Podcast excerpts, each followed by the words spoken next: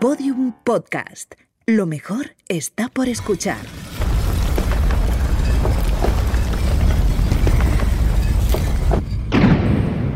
Dentro de la pirámide. Con Nacho Ares. Podium Podcast.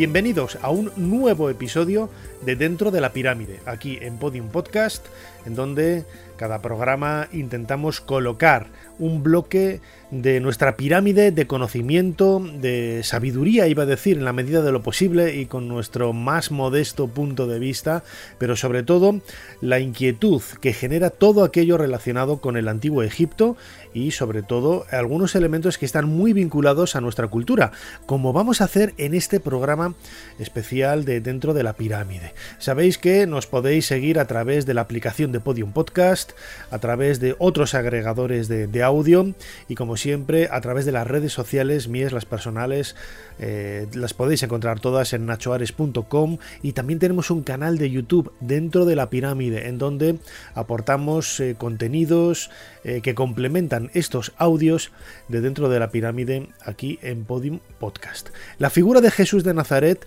es una figura que ha marcado el devenir de la historia. Él nació en algún momento hacia el cambio de era. Eh, hace dos milenios, eh, seguramente en Nazaret, aunque las profecías y el origen del cristianismo luego eh, trasladó ese nacimiento a, a Belén para eh, quizás encumbrarlo en una historia mucho más mitológica, mucho más legendaria, pero además del testimonio de Flavio Josefo, en donde se nos habla de, Jesús de Nazaret, la cantidad ingente de, referencias que hay a él en ese primer siglo y sobre todo en épocas ya posteriores, hacen eh, pensar que realmente fue un personaje histórico.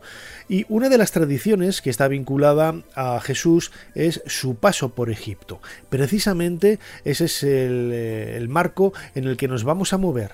Un Egipto hacia el cambio de era en el siglo I, II, III, IV, en donde vamos a descubrir eh, muchos aspectos de la cultura faraónica que se han transmitido hasta el presente a través del Nuevo Testamento, de los Evangelios de Mateos, Marcos, Lucas y Juan, puestos en boca de Jesús. Vamos a viajar a Egipto para, de la mano de los cristianos coptos, que es la comunidad ortodoxa que sigue los pasos de Jesús en, en, este país, al norte de África. De la mano, junto a ellos, vamos a descubrir esa tradición casi legendaria de la presencia de Jesús en el Valle del Nilo.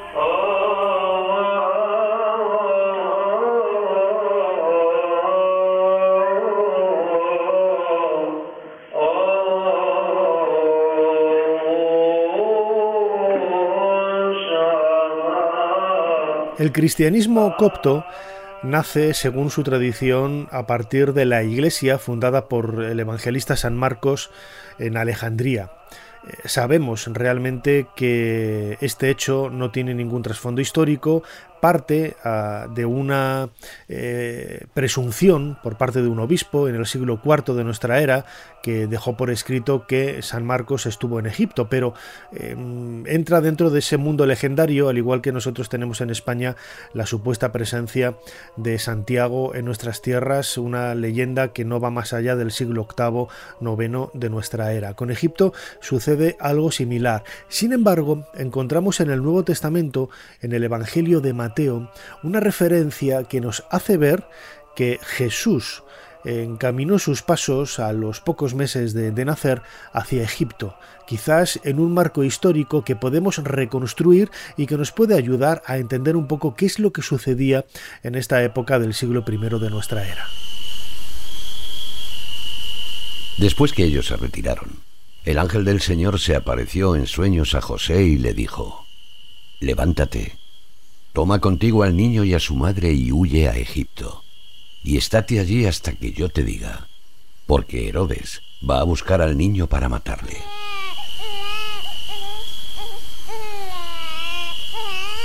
Él se levantó, tomó de noche al niño y a su madre y se retiró a Egipto, y estuvo allí hasta la muerte de Herodes, para que se cumpliera el oráculo del Señor por medio del profeta. De Egipto llamé a mi hijo.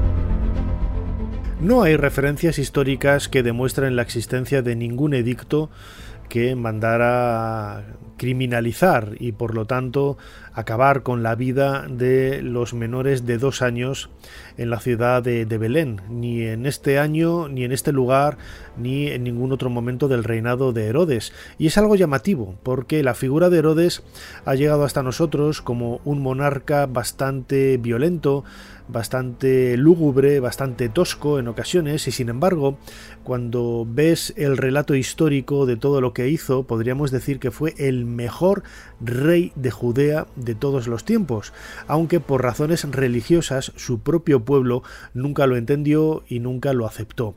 Sin embargo, no vamos a detenernos en la, figura de, de, Herodes, queremos estudiar un poco ese contexto histórico que rodea al edicto de, lo, de la persecución de los inocentes para que fueran ajusticiados ¿Qué de verdad puede haber detrás de, todo ello? Eh, ¿Sería quizás una simple eh, argumentación para explicar, para excusar, mejor dicho, la presencia de, Jesús en, Egipto, tal y como decían otros profetas en el Antiguo Testamento, en la Biblia? Hemos preguntado a Javier Alonso. Javier Alonso es biblista, uno de los mejores conocedores y divulgadores del cristianismo primitivo, y esto es lo que nos ha contado sobre la historia de la matanza, de la matanza de los inocentes, protagonizada supuestamente por Herodes, dentro de ese marco de los primeros años antes del nacimiento de Jesús, porque hay que recordar que Herodes murió en el año cuarto antes de Cristo, lo que ya está retrasando el nacimiento de Jesús al menos unos seis o siete años. La matanza de los inocentes tenemos dos opciones ante este texto que aparece nada más en el Evangelio de Mateo. El primero es aceptarlo como algo, como un acontecimiento histórico, y tomarlo como tal. Y el segundo, que creo que es el más, el más sensato y el, el que está más aceptado dentro del mundo académico, es considerar que todos los relatos de la infancia, de nacimiento e infancia de Jesús, que están en los evangelios de Mateo y Lucas, tienen, eh, son unas construcciones de carácter mítico mm, orientadas a construir una biografía de Jesús propia de un ser divino y que cualquier lector del siglo I de, de nuestra era entendiera que con esa biografía Jesús ya estaba predestinado a ser un, ser divino, un ser especial, con una misión especial. En este caso salva la vida porque José tiene un sueño y, un ángel le, advierte de que, de que Oredas busca la, muerte del niño, de manera que le da tiempo a huir a Egipto con, con María y el, niño.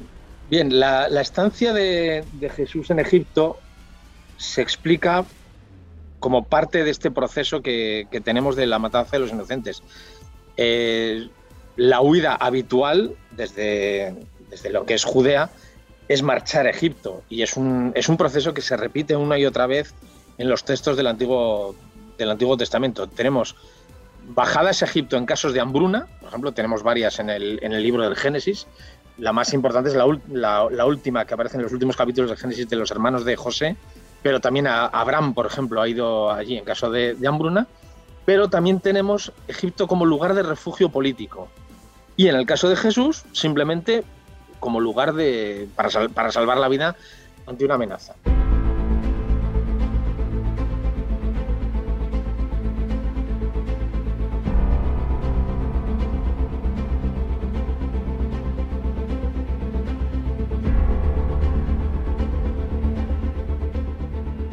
Esto es lo que podríamos presuponer de ese hecho aparentemente histórico, más legendario, sin lugar a dudas, como acaba de mencionar eh, Javier Alonso. Pero lo decía al principio del programa, ¿no? El hecho de que Jesús viaje a Egipto no es un hecho casual podría haber viajado huyendo a otros lugares quizá más cercanos, ¿no? como eh, Mesopotamia, eh, Siria, lo que era lo que es en la actualidad Siria, Turquía, eh, Grecia, no lo sabemos. Sin embargo, decidió ir a Egipto. Recordemos que Egipto, sobre todo la ciudad de Alejandría, se había convertido eh, desde la época tolemaica, desde la época, desde la muerte de Alejandro Magno, en la cuna del conocimiento, del saber, del estudio en el mundo antiguo todos los grandes filósofos, todos los grandes científicos, todos los grandes pensadores de la Grecia clásica habían pasado algún momento en Egipto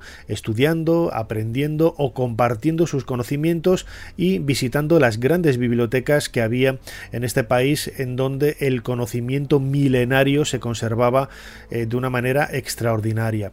Quizás eh, la relevancia de Egipto en este sentido es lo que hizo también eh, en las Sagradas Escrituras y también desde el punto de vista más religioso hacer ver a los profetas que el Mesías, el Salvador del pueblo de Israel, iba a venir, iba a llegar desde, desde Egipto, como así fue según la, tradición del Nuevo Testamento.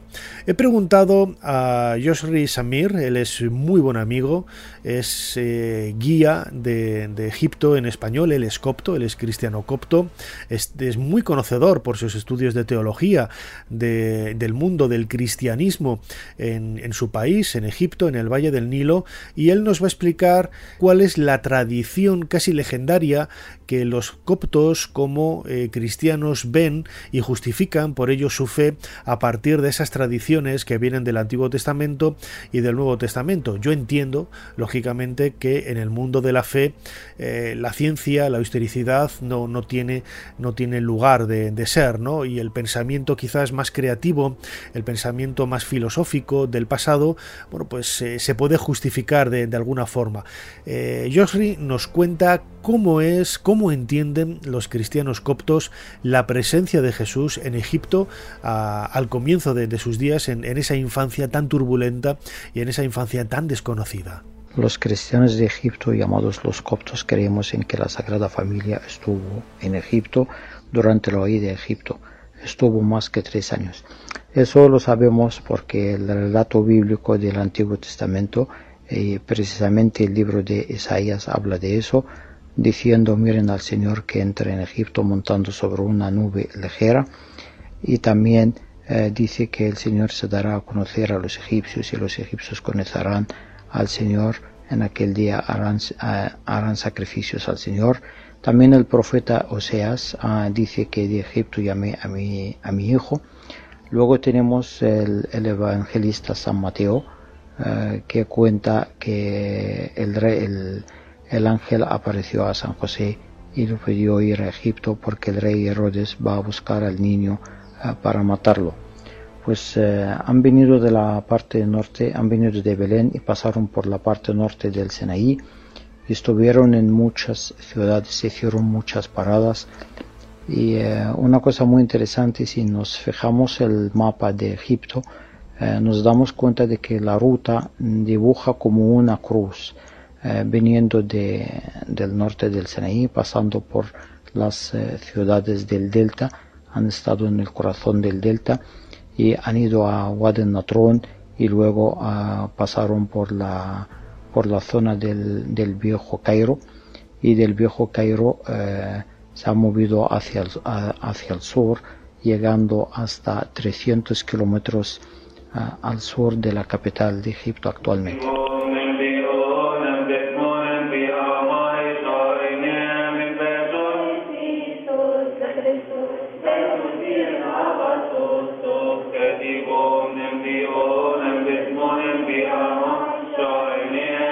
Como vemos, los lazos existentes en la tradición, especialmente en el Antiguo Testamento, entre la historia del pueblo de Israel y Egipto son muy grandes, muy grandes. Eh, sobre todo después de la presencia de Moisés y la salida del pueblo elegido, eh, seguido y perseguido por el faraón, bueno, pues esta leyenda, que nada tiene que demuestre que fuera un, hecho histórico, tal y como podría expresarse en el Antiguo Testamento, ha marcado y ha calado de una manera muy profunda en nuestra tradición judio-cristiana, no solamente al pueblo judío, sino también a los cristianos. En el Antiguo Testamento descubrimos que eh, Moisés, por ejemplo, lo recordábamos en, esos eh, episodios de la primera temporada de Dentro de la Pirámide, aquí en Podium Podcast, hablando precisamente de Egipto y la Biblia, ¿no? esos eh, vínculos existentes, no lo vamos a repetir, pero el nombre de Moisés es un nombre egipcio, significa el nacido. Eh, y también, antes que, él, tenemos la historia de José, como hijo de, Abraham, que fue vendido por sus hermanos en, Egipto, a donde precisamente, como nos contaba Javier Alonso eh, hace unos minutos, eh, cuando había problemas económicos, cuando había hambrunas, malas cosechas, epidemias, los judíos iban a Egipto en busca de, salvación y en busca de agricultura, de ganadería, de elementos que pudieran hacerles eh, salir adelante de los problemas que tuvieran para la supervivencia, para la subsistencia.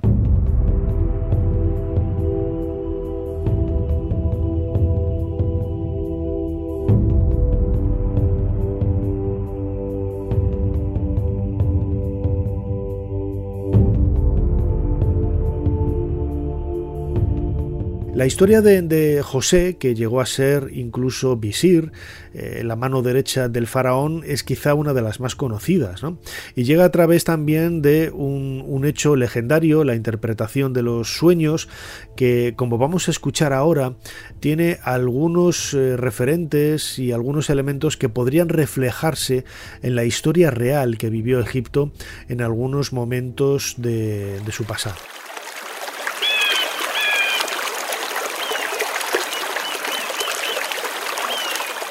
Faraón soñó que se encontraba parado a la vera del río. De pronto suben del río siete vacas hermosas y lustrosas que se pusieron a pacer en el carrizal. Pero he aquí que detrás de aquellas subían del río otras siete vacas, de mal aspecto y macilentas, las cuales separaron cabe las otras vacas en la margen del río, y las vacas de mal aspecto y macilentas se comieron a las siete vacas hermosas y lustrosas. Entonces Faraón se despertó. Y vuelto a dormirse, soñó otra vez que siete espigas crecían en una misma caña, lozanas y buenas. Pero he aquí que otras siete espigas flacas y asolanadas brotaron después de aquellas, y las espigas flacas consumieron a las siete lozanas y llenas. Despertó Faraón, y he aquí que era un sueño. José dijo a Faraón, El sueño de Faraón es uno solo. Dios anuncia a Faraón lo que va a hacer. Las siete vacas buenas son siete años de abundancia, y las siete espigas buenas siete años son, porque el sueño es uno solo.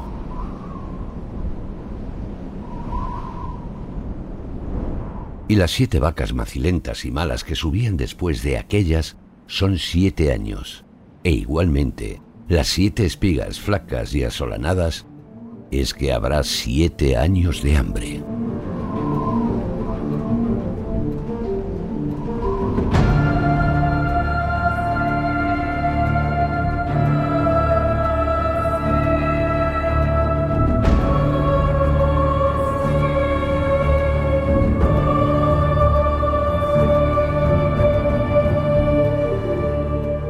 Desde el punto de vista iconográfico, en Egipto encontramos escenas que recuerdan un poco este sueño, aunque la interpretación de las mismas se alejan totalmente del relato que se nos muestra en el Antiguo Testamento. Por ejemplo, eh, siete eran las vacas que acompañaban al difunto y que le proporcionaban alimento cuando aparece así expresado en el libro de los muertos, una literatura eh, bastante cercana a nosotros en el tiempo, hacia el 1500 más o menos antes de, nuestra era, bueno, pues en uno de los pasajes del libro de los muertos, eh, después, poco después de pasar el tribunal de Osiris, en donde él se demostraba justo de voz, es decir, que merecía el paso a la vida eterna en el reino de Osiris, aparece la representación de siete vacas. El siete es un número mágico, es un, número eh, que tiene un simbolismo absolutamente marcado y de interpretación pues muy abierta y muy sui generis que ha llegado hasta nosotros no solamente en el mundo faraónico, sino también en otras culturas de la antigüedad. También, por ejemplo, eh, haciendo referencia a las épocas de carestía, a las hambrunas, podemos encontrar algunos relieves en Egipto, por ejemplo, en la pirámide de Unas, en la calzada que lleva a su pirámide y que hoy se conservan en el Museo de Imhotep en Saqqara, podemos ver relieves de, gente muy delgada, de gente famélica, marcándoseles las costillas en el, en el tronco, eh, una representación desde luego pues de una hambruna de una penuria económica, seguramente pues por malas cosechas, por circunstancias que hoy se nos escapan de las manos y que aparecen representados dentro del marco cronológico que rodea un poco a la pirámide de, de Unas, pues grosso modo hacia el 2300 antes de nuestra era. Bueno, pues eh, eso quizás puede enlazar un poco con la idea mostrada por eh, José, el José de la Biblia. Esto no significa que el relato de la interpretación de los sueños, que la llegada de, José eh, fuera real, aunque marca algunos aspectos de, la, de, lo que es la normalidad en el antiguo Egipto, porque Egipto,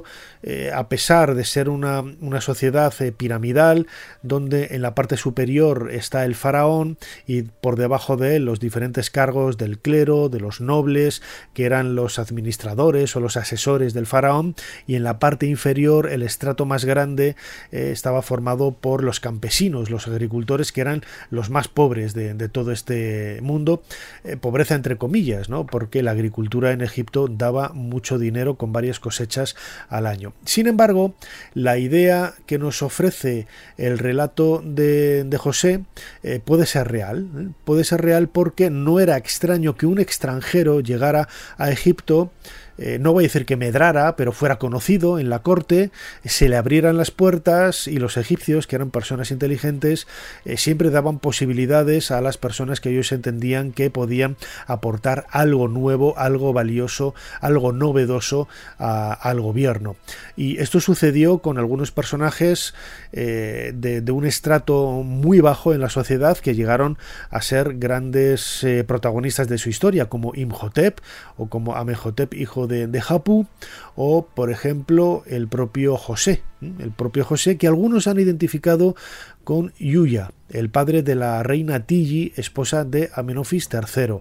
Yuya, eh, según Ahmed Osman, un, abogado egipcio que ha escrito algunos libros de divulgación con teorías un poco rocambolescas, ¿no? en ocasiones vinculadas al antiguo Egipto, dice en uno de sus libros, Extranjero en el Valle de los Reyes, que el José de la Biblia podría haber sido eh, Yuya y que, bueno, algunos de los cargos que él desempeñaba y algunos de, los títulos que, tenía podrían interpretarse, podían relacionarse con un personaje similar a este José, eh, abrazado y adoptado como si fuera un nuevo egipcio en la corte de los faraones. Con este trasfondo en el que vemos que Egipto fue un lugar, un escenario con mucha personalidad, con mucho protagonismo en la historia bíblica, no es extraño que en la actualidad sean muchos los lugares que defienden la posibilidad de que la Sagrada Familia, la Virgen, acompañada de José y el Niño Jesús, visitaran en algún momento de esos primeros años de vida de, Jesús después de su supuesta huida de Belén con el edicto de Herodes. Eh, Samir nos cuenta un poco cuáles son esos lugares y la importancia que tienen en la actualidad. Algunos de ellos son visitables, eh, otros no, pero marcan un poco esa tradición con tanto peso, con tanta fuerza que ha llegado hasta nosotros y que, como digo siempre, ya sea real o no, no tenemos nunca que dejar de lado. En cada lugar donde estuvo la Sagrada Familia, siempre queda algo. Hoy en día en cada lugar hay un monasterio, hay una iglesia, hay una capilla, eh, hay un eh, árbol eh, antiguo, un pozo de agua. siempre han dejado la marca de su existencia En, unas ciudades estaban eh, bien recibidos y en otras eh, ciudades los, la gente no los recibían bien, por eso tenían que irse. Pues de los lugares más famosos donde han estado en Egipto, el viejo Cairo, donde se puede ver una cueva y en la cueva se puede ver el sitio donde la Virgen acostaba al niño. Eh, también eh, se puede ver eh, en, en, el, en en la provincia de Minia, hay un monasterio fundado en la época de la reina Elena, por encima de una cueva donde estuvo la Sagrada Familia. han seguido viajando hacia el sur hasta que llegaron al monasterio llamado Der el Maharrak, que pertenece a la provincia de Asyut, y allí estuvo la Sagrada Familia más, más que seis meses y luego apareció el ángel a, la, a San José el Carpintero y le dijo que ahora se ha, muerto el rey que, que, quería matar al niño y puedes volver, puedes volver otra vez a, a Palestina. Todo eso lo tenemos documentado, documentado en, eh, a través de la historia documentada por el patriarca 23, el Papa Theophilus, el patriarca de Alejandría en el año 384, eh, eh, que ha hecho un, eh, un documento histórico sobre la, la visita o la huida de la Sagrada Familia aquí en Egipto. Dentro de la pirámide, con Nacho Ares, en Podium Podcast. Yo conozco muchos de los lugares que guardan esa tradición y que siglos después se construyó de manera casi legendaria la historia de la visita, de la presencia de la Sagrada Familia en, en, ellos. ¿no? Por ejemplo, en el Cairo hay dos que son muy importantes Quizás el más popular es la iglesia de San Sergio, en donde hay una cripta subterránea que es del siglo VIII, pero que la tradición ha vinculado con, la visita de la Sagrada Familia y que en esa cueva descansaron eh, al, llegar a la antigua ciudad de, Memphis. También en el barrio de Matarella, en el Cairo, hay otro espacio, en esta ocasión llevado por, por una iglesia eh, católica en donde vemos eh, un, árbol, los restos de un árbol de un sicomoro, donde dice la leyenda también casi medieval que allí descansaron la, familia, descansó la Sagrada Familia. Eh, vemos que hay muchos elementos comunes ¿no? con, la historia medieval en, Europa, en donde eh, tiempo antes de las cruzadas empiezan a crecer ¿no? esta idea fantasiosa de las reliquias, de los lugares supuestamente visitados, por, por los protagonistas del, Nuevo Testamento y Egipto no iba a ser eh, menos importante en, en, ese sentido. Hemos preguntado a Javier Alonso cuál es su opinión sobre la presencia de Jesús en Egipto. Él como biblista tiene pues una idea mucho más amplia de ese contexto histórico y de ese significado que puede subyacer por detrás del pensamiento filosófico que reubica a Jesús en uno de los momentos más desconocidos de, su vida, la infancia, precisamente lo coloca en Egipto. El hecho de que aparezca en Mateo volvemos al problema de que Mateo intenta demostrar que se cumplen en, en, Jesús todas las profecías del Mesías del Antiguo Testamento. Y hay un pasaje en Oseas 11.1 en el que hay una frase que dice, de Egipto llame a mi hijo. Y para que venga desde Egipto, antes tiene que ir a Egipto. Como luego nos encontramos a Jesús ya en su vida pública en Israel, tenemos que haberle hecho a ir, ir de allí de, de alguna manera. Luego sobre esto ya se ha hablado de que si es que allí aprendió la sabiduría del mundo antiguo. Hay que tener en cuenta que Egipto es el lugar de prestigio dentro del mundo antiguo. Era el lugar en el que todos pensaban cuando hablaban de, de poder, gloria y sabiduría. Pero en realidad, cuando leemos las palabras de Jesús, vemos que no hay nada en las palabras de Jesús que Jesús no haya podido aprender de los propios sabios judíos de su, época. No, es cierto que en, en, sus enseñanzas haya cosas originales eh, egipcias o como aquellos que decían que, había ido a Cachemira. Es decir, se puede explicar perfectamente toda la palabra de Jesús eh, acudiendo a los propios textos judíos de la época. Pero indudablemente Egipto tiene, tiene un prestigio. La parte más curiosa de esto es eh, los evangelios de la infancia apócrifos en los que desarrollan todos estos años oscuros de, vida de, Jesús en Egipto y en el que era un, era un niño con bastante malas pulgas. Eh, a la mínima que le provocaban, pues mataba a, a niños con los que estaba jugando o bueno, mostraba su, ira bastante a menudo. Luego ya se, luego ya se calmó, pero nos muestran una, una parte muy irascible del Jesús niño.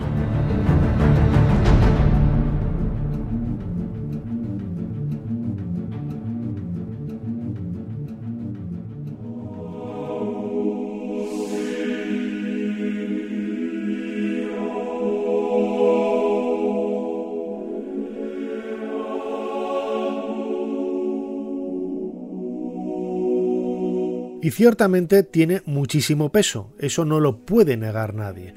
La presencia de la Sagrada Familia en, Egipto ha marcado una huella muy honda en el cristianismo copto y también en todos los que nos hemos acercado con curiosidad para ver cuál es el trasfondo que hay detrás de esta tradición. Antes mencionaba ¿no? Eh, la, la cripta subterránea de la iglesia de Abu Serga, la iglesia de, San Sergio, del Padre Sergio, en el barrio copto, el Cairo antiguo, la Babilonia, ¿no? de, lo que hoy es el Cairo. Y sin embargo hay muchísimos otros lugares más.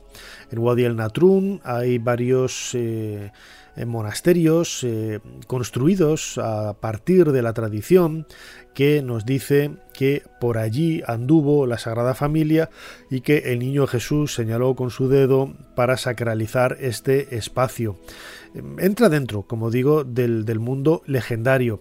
Y la búsqueda de esas referencias, de, de, esa, de ese elemento más pragmático o más tangible, mejor dicho, algo físico con lo que poder decir aquí estuvo Jesús o esto lo tocó Jesús, hay en algunos espacios incluso eh, huellas ¿no? milagrosas de, del pie de Jesús eh, a su paso por, por Egipto, pues todo ello entra dentro de, de la superstición, de la eh, de la leyenda, de la magia y sin embargo eh, genera con pilares muy sólidos una tradición de 2000 años que como digo siempre convierte esos lugares en espacios eh, increíblemente poderosos para el creyente y para el no creyente porque cualquiera que tenga un mínimo de sensibilidad sabe que al poner el pie en esos lugares la tradición eh, ha, revertido un poco el espacio más pagano que pudiera haber o no sagrado en este espacio y lo ha reconvertido en un lugar eh, increíblemente sagrado. Quizás la búsqueda de estos vínculos eh, tangibles, de estos vínculos materiales, es lo que hizo que a finales de la década del año 2000, creo que fue en el año 2008 o en el 2009, se realizara durante las excavaciones subacuáticas de Alejandría por parte de Frank Godiot, este buscador, este arqueólogo francés, eh, como digo, apareciera un objeto que ah, llama la atención por el grafito, la inscripción que tiene registrada en el lateral de esta, cerámica. Corresponde a una cerámica del siglo I de nuestra era y el texto es lo suficientemente eh, interesante, lo suficientemente atractivo como para tenerlo en cuenta. Nos dice Cristo el Mago hace referencia quizás al aspecto más mágico de Jesús. ¿no? Hay algunos investigadores, eh, sabéis que a mí me encanta el mundo de la historia del ilusionismo, de la magia. Hay algunos que han señalado a Jesús como una suerte de, mago, de ilusionista, que realizaba proezas que luego eh, la tradición ha ido pues, eh, haciendo crecer, ¿no? Para, crear luego la imagen que hoy tenemos de, esas curaciones milagrosas o de esas eh, producciones de, peces, de, vino, de, agua, aparentemente milagrosas, pero que tienen una explicación desde el punto de vista del ilusionismo, de la, magia. Eh, en este orden de cosas, la referencia a Cristo el Mago, eh, ha traído mucha polémica, ¿no? Porque el término Cristos hay otros que lo han traducido con el nombre de un dios y no está claro, ¿no? Pero bueno, no deja de ser un, detalle bastante curioso que en el siglo I aparezca un vaso empleado para rituales mágicos, lo vamos a escuchar ahora en palabras de Frango Dio, con este texto Cristo el Mago. Trabajado principalmente sobre la península del Poseidium y cerca de un templo que podría ser el templo a Zeus, pero eso no lo sabemos por cierto. Hay un templo en esta península que casi por cierto es un templo a Poseidón. Cerca de este templo hemos empezado una estratigrafía muy profunda y en una de esas uh, estrates que, donde tenemos mucha cerámica primero, de la primera parte del siglo I después, hemos encontrado un bol muy interesante con uno, un grafito encima. Yo soy el mago que se llama Crestos, más o menos 15 centímetros de diámetro y tiene dos asas. Parece mucho a una a una cosa que parece eh, que figura sobre una estatua que está en el Metropolitan Museum de New York y otra en el eh, museo, museo, de Bruselas y que representan a un hombre joven de rodilla con una cerámica de misma forma haciendo una ceremonia de divinación por con el aceite se ponía en el bol agua, sobre el agua se ponía unas gotas de aceite y el mago debía interpretar las formas de las manchas de aceite eh, como palabras de, de Dios que hablaba.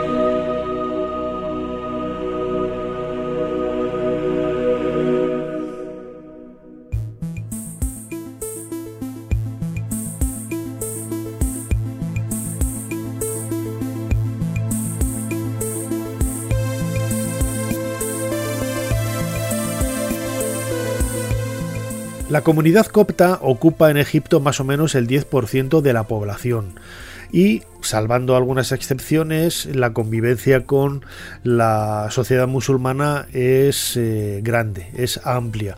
Eh, siempre, por desgracia, ¿no? suceden eh, algunos roces, algunos problemas, la quema de iglesias, sobre todo en los años posteriores a la revolución, pero lo normal es que la convivencia sea grande. Yo tengo muchos amigos que son musulmanes, que tienen muy buenos amigos coptos y viceversa. ¿no? Y sí que es cierto que son grupos luego bastante endogámicos, ¿no? Y es extraño, no, no imposible, pero sí que es extraño ver matrimonios donde él o ella es cristiano o musulmán, al contrario que, su pareja, ¿no?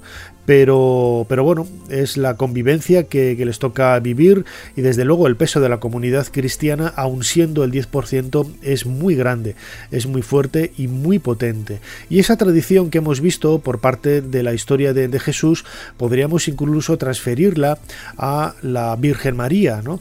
Eh, todos recordaremos, por ejemplo, ahora se cumplen 50 eh, años ¿no? del final de las apariciones de la Virgen María en Zaitum, un barrio muy populoso del Cairo, en donde eh, durante tres años, desde 1968 hasta 1971, la Virgen María dicen que se estuvo eh, apareciendo de, forma continuada en las bóvedas de la iglesia, sobre las bóvedas de la iglesia de Zaitum.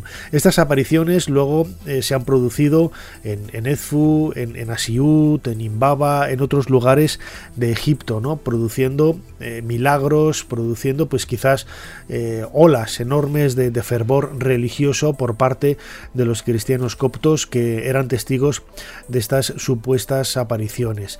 Pero todo ello queda enmarcado dentro de, ese, de esa historia del Valle del Nilo, de esa historia de Egipto en el siglo I, en donde la tradición, más que la historia, dice que la Sagrada Familia visitó Egipto para refrendar, para responder y seguir así el legado de los antiguos profetas del Antiguo Testamento en la Biblia que decían que el Mesías iba a llegar de Egipto.